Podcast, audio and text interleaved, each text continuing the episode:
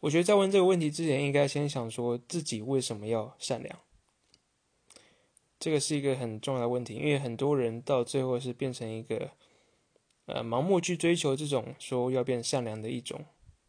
一种想法，就变说是烂好人。那我觉得要当一个善良人，有一个非常重要的一个基准点，就是要先了解自己能不能达到这样的善良，就是说你在能考虑到自己是否能贡献的情况之下，才变得善良。只要你今天善良是这种。不顾一切的把自己所有的东西都抛出来给别人，那搞得自己最后也不成人形。那我觉得其实这样的善良不是善良，因为你对别人善良，但是你对自己并不善良。所以我觉得这是我们在想说自己是否善良的人，